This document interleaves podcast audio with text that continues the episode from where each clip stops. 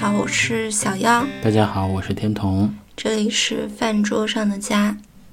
这是我们过完年回来录制的第一期节目。然后我们今天其实想聊的话题是一碗面。今天早上又没洗脸，又是我一个人吃的饭。碰见熟人打了个招呼，我进了家牛肉面。我说老板，来一个大碗的辣子多的油泼滚滚面。老板说滚滚面完了，要不给你来个扯面。这个话题其实来自于我，它的起因是我去年曾经到昆明出差，我们今年一月份到了重庆，哦，然后在昆明在这个出差间隙吃早饭的时候，我就会发现昆明的一碗米线啊，带有肉末的米线，原来还可以卖七块钱一碗，嗯，而到了小面不是，到了重庆，而到了重庆，我们也发现一碗小面其实可以卖到八，也就只有七八块钱。嗯，对不到十块钱。对，这给我一个很大的震撼，啊，就让我想到一个问题，就是在我们不熟悉的城市里面，呃，一碗基础的食物，它还可以卖到十块钱以下，那我就不禁开始好奇，在全国不同的城市，在你家，啊，你们那儿的一碗面多少钱了？嗯，如果让我想的话，福州的一碗面。就是我乍一想，我很难想到十块钱以下的一碗面了。嗯嗯，当然就是像沙县，就福州，呃，拌面扁肉店里的拌面，可能现在的物价大部分还是五块钱一碗。嗯，但是你也要想，最早这碗面呃出现的时候，可能是两块钱。嗯，那现在是五块钱。呃，像捞化，其实是一个福州很。在地的小吃，然后也是很多人早餐、午餐甚至夜宵都会选择的食物。那捞化它其实相当于是把一种呃高汤，就是米线在高汤里煮过之后，上面把一些猪下水汆熟，可以自己选各种你要加的配料，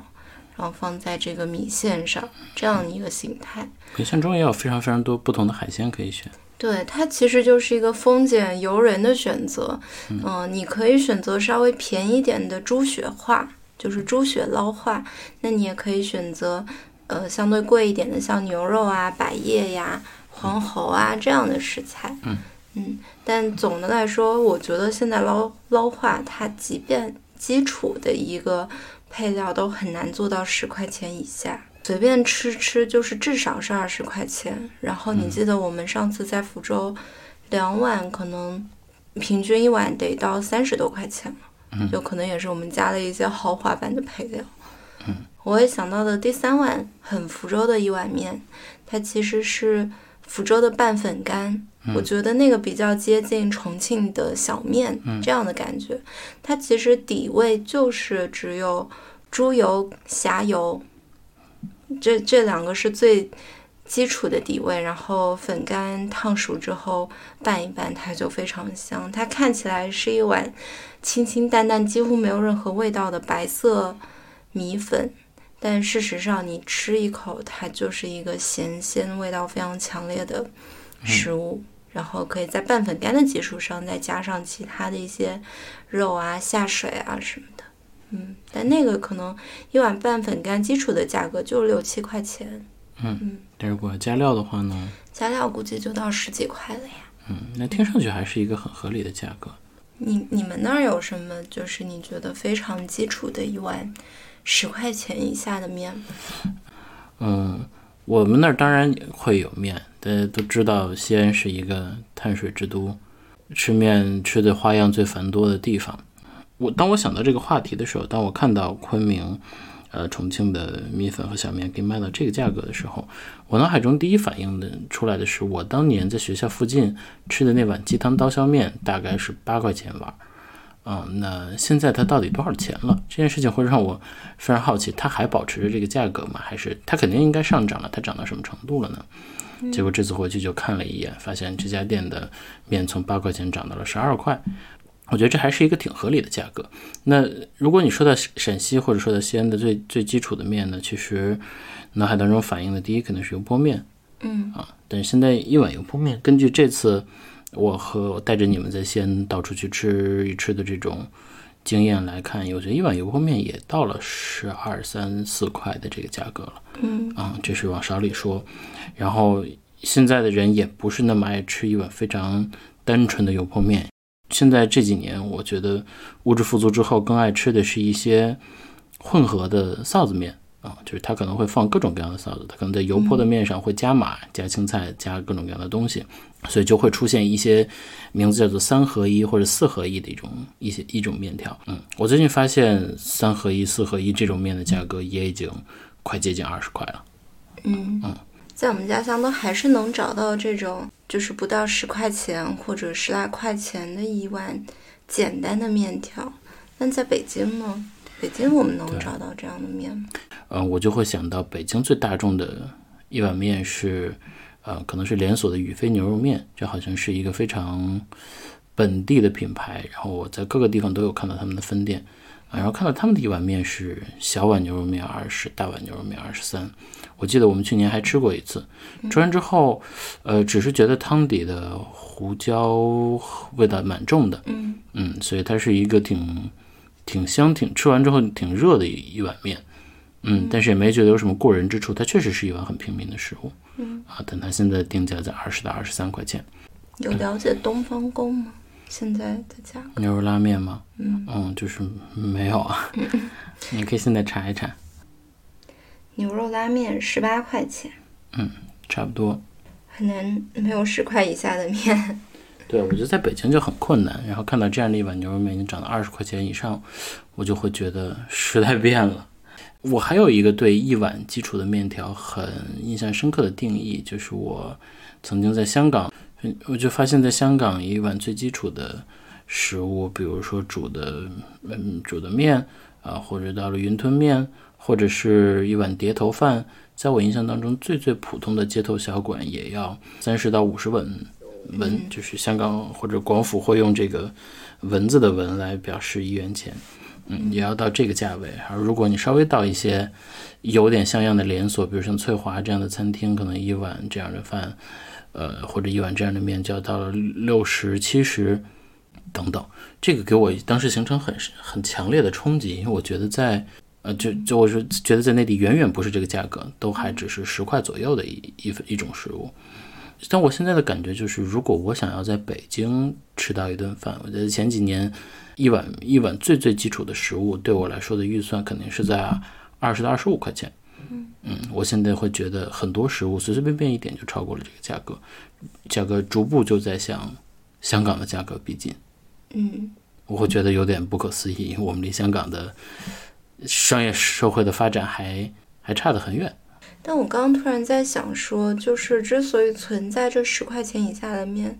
其实有一种场景是说，这个面它本身在当地其实是做早点吃的。你想，你想象你给早点一顿饭的预算是多少钱？可能很多人就是十块钱以下需要解决这一个早饭。嗯嗯，所以面条不会超过十块钱。就包括之前我听，呃，在武汉的朋友，那大家过早吃热干面，嗯，热干面一碗也就是五块钱，嗯嗯，就是拿一个纸碗，然后二两面五块钱这样一个价格，现在应该是到八块钱了。嗯。我觉得你说的这个确实也是一个非常重要的因素，因为很多面确实是当早餐吃的，包括重庆小面。我印象当中，呃，他们有一个说法叫做“汤宽面窄”，也就是其实用更多的汤去煮一个更少的面。但是我觉得现在这这个边界也也会在模糊吧，有些时候会意味着在早上需要摄入这个足量碳水，是和我们之前的生活方式有关系，不管是农耕的时候还是工业的时代。嗯对，大家都需要一碗这样的碳水来补充体力，支持你做完一上午的工作。但是现在其实我们很多时候不需要这样的呃的分量，然后我们对于碳水的需求也在显著的减少。嗯所以你说让我正餐去吃一碗小面够不够呢？我觉得是够的。而这些食物到了，比如比如说在北京，它显然也是作为一种正餐出现的，比如说泡面面庄。作为一，既然它能作为一顿正餐，它的价格是什么样，确实是一个会让我敏锐的捕捉到的问题。那比如说，为什么你会这么想要聊这件事情呢？就为什么想要聊一碗面条，它从七八块钱到现在这二十几块钱的变化？嗯，对，其实我也一直在想这个问题，为什么我会对这个价格这么敏感？它如果用大家的视野来看，有时候会把它理解为很普通的物价上涨，因为其他的物价也都在显著的上涨。嗯，看起来就是理所当然，然后顺应时代发展的事情。对，但是不一样的是，就是在北京生活的这十一年的时间里面，我的亲眼目睹着这些个物价一步步在上涨。嗯嗯，所以我已经对这件事情见怪不怪了。而当我到达那个地方的时候，我发现一碗米线也还可以卖七块钱，一碗小面还可以卖七块钱，嗯，给了我一种很大的冲击感，就是它肯定比起十年前也涨价了，但是它涨价的幅度肯定是非常缓慢，以至于让我经历了十年之后再去到这样一个地方，会有非常强烈的震惊的感觉。就是昆明也不是没有发展，重庆也不是没有发展，那为什么是什么东西牵绊，以至于？它的价格涨幅没有那么大呢，以至于我去了之后还能感受到那种，呃，很幸福的安稳的感觉呢。那我和这样的食物之间的底层的连接到底是什么呢？我觉得它的变化不大，一方面就是它在当地人生活当中的那个重要程度。嗯，你想象，就是对于重庆人来说，小面就是他们的日常。那个热干面就是武汉人早上过早的必备。嗯，那你的必需品，它如果经历了大幅的涨价，这一定是就是对当地人来说很难接受的事情。是的，嗯，然后其实另外一方面来说，当地肯定也是有这样一个非常稳定的供应系统去支持这个价格的稳呃稳定的。嗯，就像之前听武汉。饭馆的老板会说，他们其实很多面店的那个碱面的供应，就都是一个同一个供应商，然后他可能一早要供应非常多武汉的这个早餐店。是的，所以我其实觉得涨价的上上涨价的底层原因和和做面的做食物的成本其实有关系但关系其实很小。嗯，就像你说。这个武汉的所有的碱面都是他们供应的。我们之前看纪录片的时候也意识到，比如说像贵州的那个什么酸粉，它对它带一些酸味的米粉，对，就是所有这样的食物都是集中供应的。然后包括像重庆的小面，因为重庆小面大家会吃鲜面，嗯，而不吃干面。那鲜面其实我肯定也有大批量供应的，嗯，而这些东西的原料什么的是面粉，面粉涨价又能涨多少呢？我其实觉得整体都还好。所以就是食材本身的成本的上涨，其实是非常合理的，而且也是缓慢的，是我们能感受到也愿意接受的。嗯，其实什么是让我们感觉不能接受的呢？反而是一些很离谱的定价或者很夸张的定价。嗯，比如呢？比如说我们在北京能很直接感觉到的，有一些连锁开在商场里的连锁面店。他把盒子弄得挺好，包装弄得挺好的。你在外卖上经常能点到他的一份面到三十多、四十多一碗面。而让我觉得尤其不舒服的是，这个面，它它其实这个生意模式的本质，或者是生意模式有吸引力的原因，就是他用中央厨房，他用预制菜的料包，等于他就是用预制的料包煮了一碗面，然后把这碗面用三十到四十块钱的价格卖给你。嗯，而这就是他受到资本市场青睐的原因。嗯，但这件事情其实已经远远背离了吃面这件事情，或者面作为这样的一个和我们的亲缘如此相近的一种食物，嗯的本质。对，这会让我想到，呃，《风味人间》这部美食纪录片，它最新一季的主题，其实就是在谈谷物。那谷物往往又是跟我们这个饮食结构里面的主食最相关的，嗯。嗯，所以与其说它是在做这个呃稻啊、麦啊、黍啊，然后各种五谷杂粮的科普，嗯，可能从创作角度来说，它更核心击中大家的还是饱腹的食物带给人天然的安全感，嗯嗯，然后所以他会说。谷物可能是就是中国人内心的一个归宿，一个家乡。嗯，他给我的很强的感觉是，如果我想要深挖，嗯，这种带来的快乐、幸福、安定、慰藉，下面那一层是什么？我觉得是一种相伴了几千年的熟悉感。就是我们在《风味人间》这节目里面也看到很多，呃，乡村里的家庭，在在田间地头，他会早上准备样的食什么样的食物啊，然后要干农活，然后要到了中午再在地里去做这样的，再做一顿饭。嗯，就是都是很简单，但是和五谷杂粮、和主食和和碳水分不开。嗯，对，它就会让我想到，其实早在这几千年的时间里面，我们都是这样和碳水为伴，所以一碗小面、一碗米粉才会和我们有这么强烈的感情。而这件事情其实一直延续到新中国的工业时代，延续到我们爸妈那一代，也能想象他们是。需要吃这种，就早上要吃饱饱的。对，让我就会想到，我其实也曾经是那样的一份子。就尽管我所生长大的时代已经有了商业时代，但给我提供一碗面的是一个价格低廉的这样的一个面店，我就会想象我和这个面店老板的关系是一种非常信任或者一致的关系，就是他做了一碗面放到我的面前，我稀里糊涂就把面吃完了，然后我擦擦嘴。交了钱，拍拍屁股走了，而我走了之后又去干嘛呢？我去为其他人提供生活服务，很基础的生活服务。我会创造、制作，呃，一些产品，为其他人的生活提供便利。嗯，就我和面店老板在本质上是一类人，一类人。我们只是在这样一个庞大的社会当中分工不同而已，但我们其实生活的语境是相似的，所以我们的关系是天然紧密的，我们的关系是天然无间的。他。不会用很高的溢价卖给我一碗面，嗯，所以他愿意以个位数的价格提供给我这样一碗面，互相帮助的感觉，对，是这样的感觉，其实就是有互相理解的理解的层面，所以这是我为什么说我会对刚才那种行为非常的愤怒，或者说其实它背离了这样的一种紧密的连接，嗯，基于这种互相理解，其实我们也能理解它为什么要涨价，就是。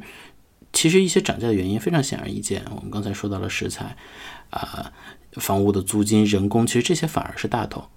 嗯，当把这些因素都考虑进来，我们都亲眼目睹了之后，一碗面涨价，一线城市、二线城市涨价是再正常不过的一件事情。所以这是我为什么能理解我家学校门口的一碗刀削面从八块钱涨到十二块，甚至一些面涨到十五块、十八块，一碗鱼肥牛肉面涨到二十块、二十三块。嗯。因为他就是在这样的语境当中，他做这种涨价，对他来说，对我来说，某种意义上都是一种迫不得已的选择。嗯，就是我能理解他，他也会在涨价的时候很谨慎的告诉他的主顾说：“我要涨价了，因为什么什么什么样的原因。”嗯，对，我发现地方小店会有这样的一个特点，就是，就他哪怕只涨一块钱，他也会告诉你。呃，因为比如说什么配料、原材料上涨，嗯，它会公示出来。但是往往我们在很多呃更品牌化的连锁餐饮里面，大家不会去做这样的说他是直接把一碗面标到三十八、四十八块钱的，他甚至没有经历涨价的这个过程，所以就是一步步涨价，我们还同时保持着生活当中的同样的语境。嗯，那你觉得哪一种涨价是不一样的涨价呢？就随意定价的这种？我觉得这个也是合理的，嗯，他给我的感觉就是商业社会的规则在重塑这样的一个行业，重塑为我们提供衣食住行的行业，嗯嗯，所以我们失去的到底是什么呢？是一碗七八块钱的面吗？还是更深的一些什么东西呢？嗯，我觉得失去的就是人和人之间还生活在同一个生活语境的这种回忆。或者这种妄想，啊，或者这种幻境，嗯，或者我们对这东西的执念，嗯，因为从某种意义上来讲，商业社会的发展已经让人和人之间的差异变得越来越大，嗯，而随着消费主义的浪潮，我们在很大意义上自觉或不自觉的都会拿一些自己所消费的东西来代表自己，嗯，所以即使我们在本质上还是一类人。我们吃的还是一样的面，或者其实，在整个社会的阶层上，我们和面店老板没有什么显著的差别。嗯但我们会倾向于把自己用消费的方式往更高的阶层标榜，所以自然而然的就产生出了，就是分别还没有那么明显，但分别心已经很明显了。这次回到老家，回到农村的时候，也会感觉到大家人和人之间的距离还是很近。就尽管可能大家的观点什么都不一致，但坐到一桌酒桌上的时候，我没有觉得我和他有什么显著的不同。嗯，但当你回到大城市的时候，或者你看到绝大多数人的时候，他会在有意创造这种不同。我觉得对于商家来说，这是一个聪明的行为，但这个行为是有风险的。什么样的风险？它的风险就是你在某种意义上背离了大众的需要。嗯，就是一碗面，刚才说卖到三十八、四十的时候，在北京，而且还是料包做出来的时候，你会觉得明明白白的，他就是在做一个商品，并且想要把这个商品卖给我。嗯那我和他显然不是一类人，我是在消费他，这种感觉会越来越明显。所以这是为什么大家最后都会用脚投票，选择和自己距离更近的那种人。所以我说这里面肯定有机会，机会就是你赚了更高的毛利，但是它的终极的目的还是为了扩张。啊，在扩张的过程当中，它还是追还是追逐利润的，所以他会开始用预调的料包，会用中央厨房去做一个稳定但可能只有七十五分的这样的食物。对，当做出这种行为的时候，它离提供生活服务这件事情就越来越远了，它必然会有一个度。对，所以你其实提到了“生活服务”这个词，就我觉得前后者的差异就在于，就像你说，呃，我们跟面店很近的那个关系，我们是在这个生活当中的，就是是所谓的生活者或者生活中的一员。嗯，但是当我们进入到一个连锁的面店，然后三四十块钱这样一碗面的时候，我们采取的是一个消费者的姿态。或者说，其实我只是想要得到一个很日常的服务，但我进之后才发现，哦，原来我是消费者。我觉得这种体验会比较多。有些时候我们会正常化它，有些时候不会。就是我们的一些被教化的东西在告诉我们，这是很正常的。嗯，但事实上，我们底层的一种东西，或者所谓消费者用脚投票的东西，告诉我们这个东西和我熟知的人和人之间的关系，人和食物之间的关系是不同的。嗯我觉得确实有那种，当我们在这个环境里面沉浸很久的时候，自那个阈值也在不断的被提高，就是我们对一碗面的接受程度在不断被提高，嗯，以至于说我们很难去真的回到最重要的那个点去想说，那到底这个食物对我而言的价值是什么？嗯嗯对，所以我我也会想到，我刚才会说那是一种幻想，我会想到那种人与人之间的关系，嗯我和大家是一致的关系，那种大院儿的关系，邻里邻居的关系，像不要说的附近的对人的重要的意义，我我有时候会甚至觉得那是一种幻想，或者那是一种乡愁。嗯就我们离那个东西其实已经一去不复返了，并且在南辕北辙的道路上一路狂奔。嗯，所以那只是一个落日的余晖，但是归根结底，我还是觉得人和人之间的连接还是简单的、自然的。就像我们去年吃最多的一家饭馆，其实也是我们家楼下的一家米粉店。嗯嗯虽然它的定价也不可能做到十块钱以下吧，但是我觉得是相对合理的一个价格，二十来块钱、嗯一碗，就是分量还挺足的，甚至我们两个人可以吃一碗的炒米粉。嗯嗯，这个可能是我们想象中原来在家乡的那一个面店在北京的一个样子吧。嗯或者说，当看到这种店，我们为什么会反复去呢？就是因为我们在那儿找到一种非常安稳的感觉。嗯这是人和食物、人和面、人和同样一个在社会当中生活的人本质上的一种连接。嗯我们其实找到了这个。嗯，我觉得还有一些非常细节的一些感受，就像那家米粉店里，就那是一个他精心布置的面馆。嗯嗯，它不是一个标准化的那个面馆装修，什么中式风格啊之类的，但是它有会在冰箱上去贴一些自己收藏的这个冰箱贴，然后在墙上嗯有一些精心挑选的挂画，嗯然后中午的时间会放新闻，嗯就是一个很像家里的感受，很生活化的东西，就是那不是自己的家，但那是他的家。嗯。这是明明白白的一种没有距离的感觉。所以也许说，就是我们能在北京最轻易的去复制家乡那个面带给我们的曾经的安慰、熟悉感的方式，就是除了你找到家楼下有这样一家面馆之外，可能自己做面也是一种方式。对，就像我刚才说的，这样的人与人之间的关系，在呃商业社会逐渐变得远离，它可能完全就是不可逆的趋势。回归到北京的楼下出现更多这样的小馆子是一种方向，还是我们会进化到像香港一样，我们以后吃一碗面也就是要到三十块钱、四十块钱甚至更贵，都不可预知。那如果人和人的关系仍然不会趋近，我们至少做的一件事情是我们可以在我们自己的生活里面去给你下碗面条。给给自己创造那一份安心感。嗯，所以这就让我想到，其实我去年在家里吃的你做的那碗海鲜面，或者嗯你教我们做的手擀面，对，就自己在家手擀面条，然后就买了一些虾贝、丝瓜，煮了个汤底，把面捞熟之后，把汤浇进去。嗯真的很鲜。这个让我会想到，那些海鲜面其实是这几年涨价最厉害的一种品类。就是你放了海鲜，海鲜在非东南沿海地区整体还是一个蛮奢侈的味道。嗯嗯，所以海鲜面的价格也一路狂飙，到了四十多一碗、五十多一碗，也很常见。但原来在自己家里做的这件事情是这么简单一件事，而且你还可以拥有非常豪华的料，你也可以不用吃死虾是 啊、干贝等等。我就会想到，其实在家做面还有蛮多的快乐和好处的。首先，不管如果你是在外面超市或者这个家里附近的菜摊买到的店买到的面，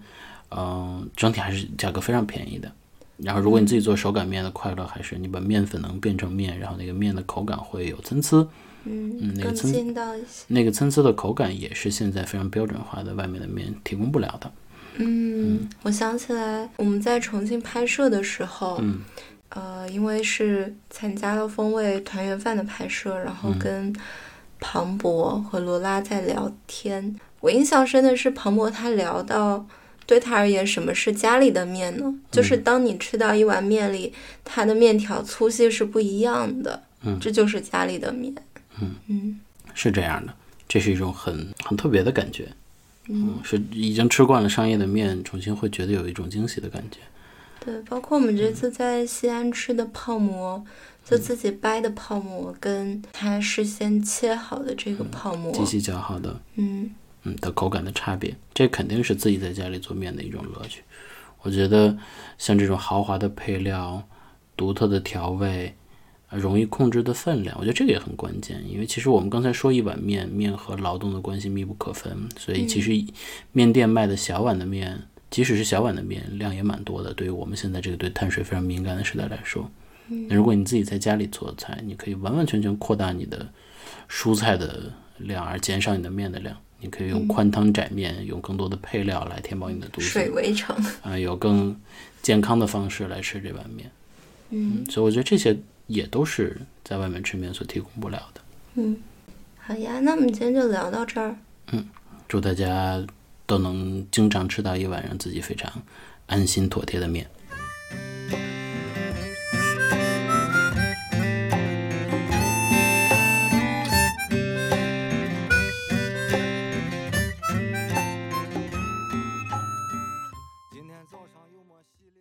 然后接下来其实就是我们迟到的实时通讯环节。嗯我们今天来聊一聊立春。对，今年的立春是二月四号，元宵节的前一天。嗯，我觉得立春的话，嗯、还是会想到食物，然后非常传统的立春食物就是春饼，或者我们有时候也叫春卷。嗯嗯，然后印象中就是在福州立春也会就是把豆芽、韭菜、肉丝，然后因为豆芽我们本地就会觉得性比较寒，所以会放一些姜丝嗯。一起来炒，然后炒成一个合菜之后，再用一些淀粉给它，就是把那个汁水给收起来，这样它包裹的时候不会让那个汁液把那个春卷皮给浸透了。嗯，然后就会想到这样一个食物，但我记得印象很深的是有一次就有一年吃春饼，我们家用的不是豆芽，用的是包菜。嗯我也是在回忆立春的事情的时候，突然找到了这样的一段记忆，就是因为当时，嗯、一方面是市面上可能买不到就符合父母标准的那个绿豆芽，嗯，然后最。后，嗯对，最后家里人可能就说，那其实用包菜也可以。嗯我们就把包菜切成细丝，因为它也是一个相对硬挺的蔬菜，嗯所以炒完之后包在那个春卷里，仍然有一个非常爽脆的口感。嗯这就提醒我说，哦，那其实我经常在北京也会觉得买到的豆芽不好吃，嗯，那也许包菜也是一个挺好的替代方案。嗯你这个说法让我又一次感觉到了南北方的差异。在北方，饼里面卷莲花白、卷圆白菜是一个再正常不过的事儿。嗯，包菜不只是用手吃手撕包菜的这样一种做法，把它切丝去炒，或者它把它和粉条和甚至把它炒到合菜这样的东西里面，都很常见。所以包菜是一个很经常、很经常出现在卷饼里的食物。嗯，对，但我我也确实能想象你们那儿的蔬菜其实比北方的选择要多，所以包菜不总是一个很高优先级的选项。嗯但你刚说的那个春卷或者春饼，我其实非常好奇的另外一个和地方差异有关的点是，你们用的什么饼皮呢？它应该也是面粉，然后也是烫的面皮，只是嗯、呃本地就尤其在过年前，会在菜市场里有人专门去卖这个春饼皮，他会拿一个就是看起来湿哒哒的面团，往一个。呃，一个圆盘子一样的铁饼铛上一抹，然后它其实那个饼铛上就是抹了一圈白色，嗯，然后它因为那个饼铛的温度又很高，所以它立刻就会烫起来一张饼皮，那个饼皮就是非常薄，嗯。嗯，就它基本是纯白的，对吗？对，纯白色。然后你包包了馅之后，它就是一个看起来有点像半透明状的一个饼皮。我之前小时候也用过这样的饼，我会发现南北方也不一定是南北方，或者说地区间的很明显的差异是，它是像更像蒸饼，嗯还是更像煎饼？更像蒸，对，就是我会觉得好像在不同地方春饼有这样的差别，然后它的口感吃起来也蛮不一样的。很软，就直接包的话是软着的。对，然后煎饼其实也不是硬的，煎饼会给你更筋道、更稍微油的感觉，你会想到这次不是说煎饼果子煎饼，这这次在家里吃的煎饼，烙饼，你的感觉，因为我们本那个就叫煎饼了。嗯，就首先，嗯，这次在西安就是家里吃到的春饼，它会更厚，嗯，它那个饱腹感更强，然后它的那个饼皮是很有咬劲的，这个是一个很直接的口感差异。对。然后再就是吃之前要把那个饼在锅里就平底锅里烙一下，然后烙完之后，它正反面会有一些就是金黄色的烙饼的痕迹。嗯嗯对，那个也是我们吃的煎饼的一种很特别的地方。对我就会想到，好像那种偏向蒸饼的饼加进来，其实更多好像在为菜服务对，啊。而煎饼的话，煎饼和菜是很蛮对等的地位，因为两个各有它自己的口感的。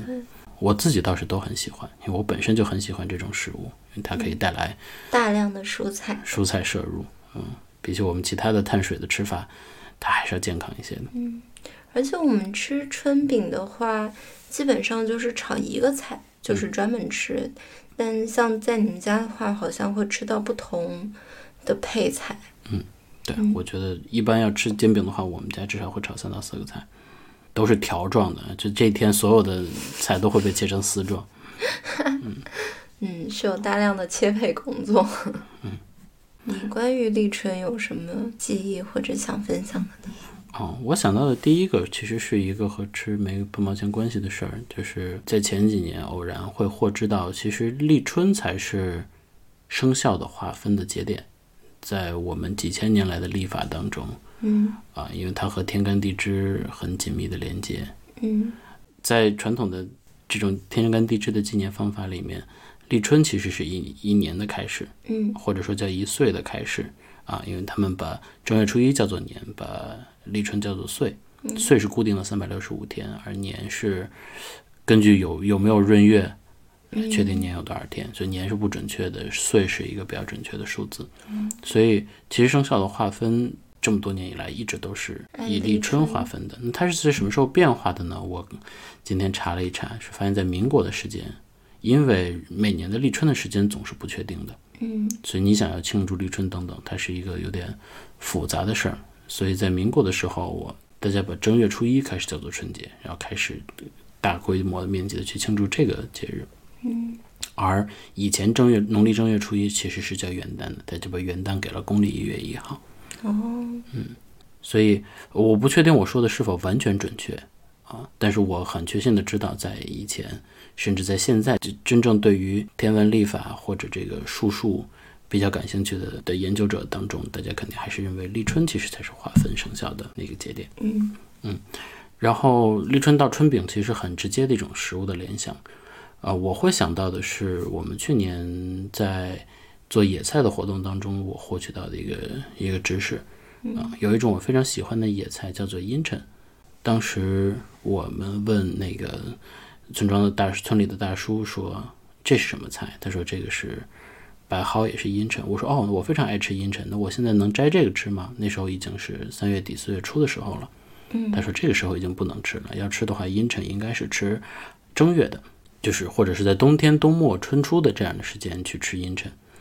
啊，阴沉那时候会有白白的嫩芽。阴沉的学名，阴沉其实它的学名在大家的认知当它叫做白蒿。嗯嗯，它会有什么二月阴沉，三月蒿，四五月只能当柴烧这样的说法。哦，所以就是它随着时间越来越长大，它的食用价值和营养价值都在降低。所以真正你能吃到新鲜的阴沉的嫩芽，就是在正月和二月，也就是在现在这个时间。嗯啊，而阴怎么吃呢？阴沉的吃法呢，其实就和我们之前跟大家做野菜的时候，或者做槐花的时候很像。在至少在我们就是陕西山西这附近的中原地区，啊，大家就是会裹着面粉上锅蒸，做成菜饭。嗯嗯，而另外阴沉也可以泡水来喝。然后我印象非常深的是，我前年在北京的一间酒吧，嗯，在现在叫做 Paper Plane 纸飞机，嗯，那儿的主调酒师光辉用阴沉曾经做过一款鸡尾酒。嗯，等我能感觉到这个东西进到酒里的这种风味，它非常清凉清爽，有一点药的感觉，是我所有吃过的用来蒸菜的的野菜当中很特别的一种存在。嗯，它也会被认为是非常强烈的去火的一种食材吧，或者药材。感觉今年可以找一找来试试。对，我就想到了这儿，我就发现今年我不想再错过阴沉的季节了。嗯，那要怎么去买呢？我不知道从哪儿买，我们可以在各个平台上搜索搜索，实在不行薅，一薅。我们就得去地里薅一薅了，因为野菜本来就是在地里薅一薅的。是我，我就也是去年做野菜，发现这东西真的是很难在传统的市场里面找到。大家都是自家的地里或者山上拔一拔，然后现就是现拔现做。野菜一旦离了土，它就是保存不了的。嗯嗯所以要吃野菜，可能我们真的还要再回到地里去。嗯嗯，好吧，祝大家春天快乐！春天快乐。感觉尾声的背景音乐应该是《春天在哪里》。春天在哪里呀？春天在哪里？春天在那青翠的山林里，这里有红花啊，这里有绿草，还有那会唱歌的小黄鹂。